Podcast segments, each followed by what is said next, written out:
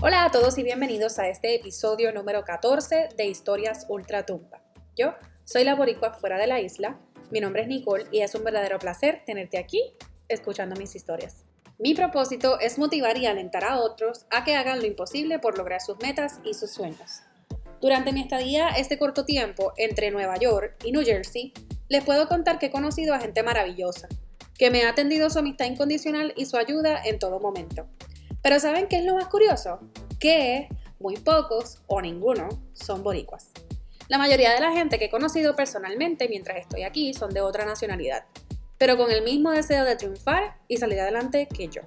Tengo la dicha de decir que la mayoría de estos son centroamericanos y son personas completamente maravillosas pero, aunque hablamos el mismo español, tenemos una guerra cada vez que conversamos, en el, en el sentido de que comenzamos a hablar y tenemos que hacer como 40.000 pausas para decirnos, mira, este, bueno, esto es lo que significa mi país, esto es lo que significa Puerto Rico y viceversa.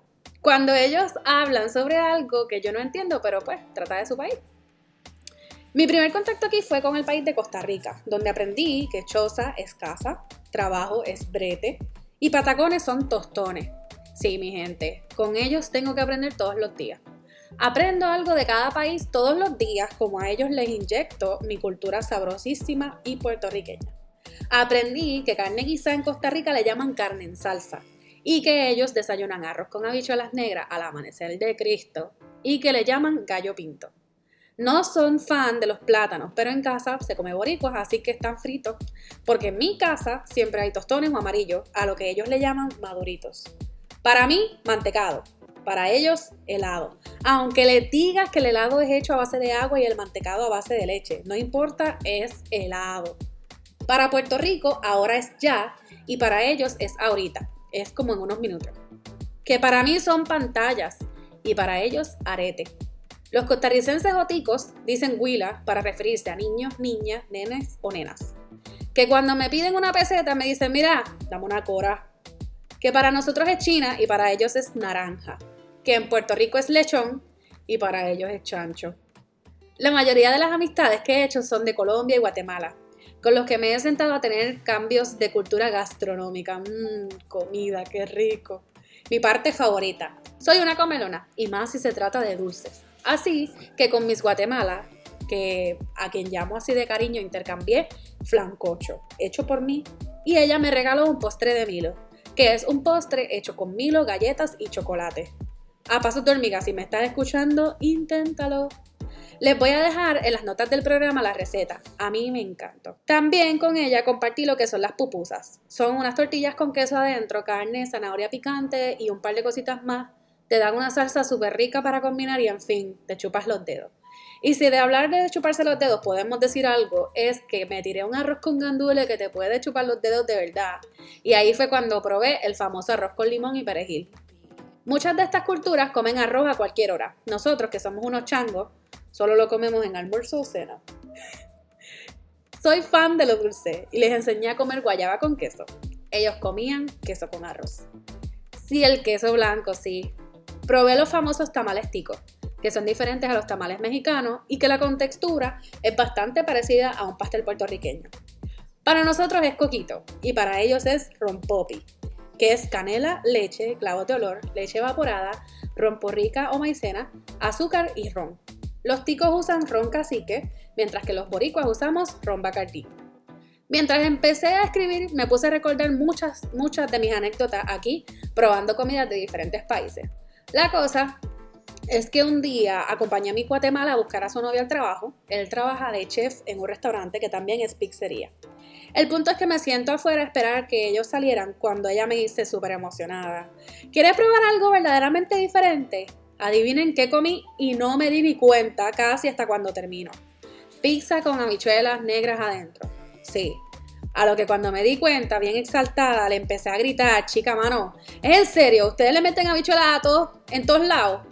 A lo que ella me dice, no son habichuelas, Nicole, son frijoles. En fin, son muchas las cosas que he aprendido y es bien fuerte. Tenemos un español bien diverso y que lo que para mí significa una cosa, para ellos significa otra. Imagínense, les voy a contar este cantito, pero no voy al detalle. Para terminar, quiero que sepan que en Costa Rica no se puede decir sobito.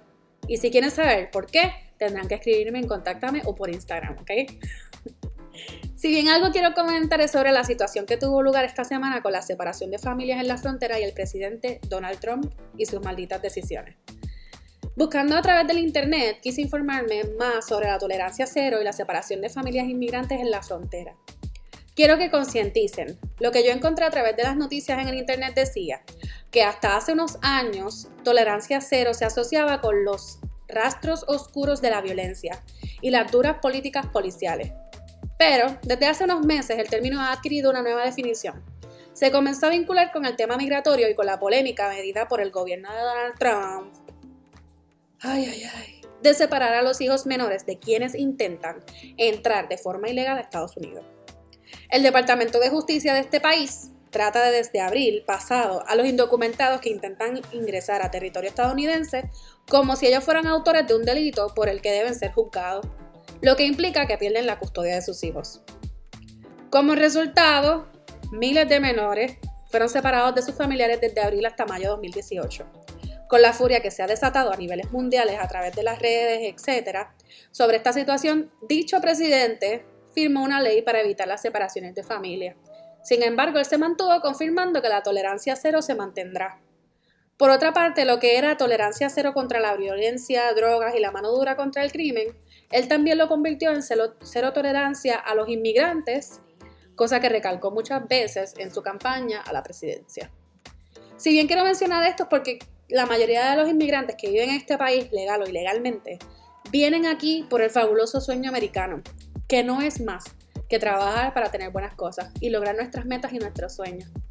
Como persona que recientemente vive en este país, porque lo que yo llevo son unos meses y trabajo muy duro por lo que yo quiero, Quiero añadir este pedazo para concientizar en que todos somos iguales.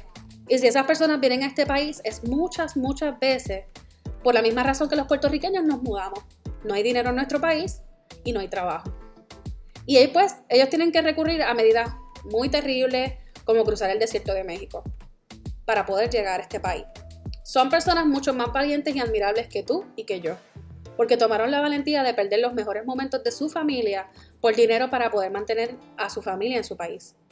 Yo me siento muy identificada con la situación y con ellos porque sé que aquí se vive bien, pero hay que joderse, perdonando la expresión, para conseguir lo que se desea. Hay que tener en cuenta que son muy muy valientes y que son un ejemplo de lucha y superación. En fin, Quiero agradecerles y no quiero irme sin antes darle las gracias a todos por sus mensajes, sus likes, sus comentarios, sus estrellas, shares y todas esas cosas lindas que recibo a diario. Como dice mi amiga de Bicha Cool, Greida Liz, es importante que califiques este podcast para poder posicionarme entre esos más escuchados y que a otros se les haga más fácil dar conmigo por aquí. Me encantaría que compartieras este podcast con toda esa gente de la isla y los que están fuera.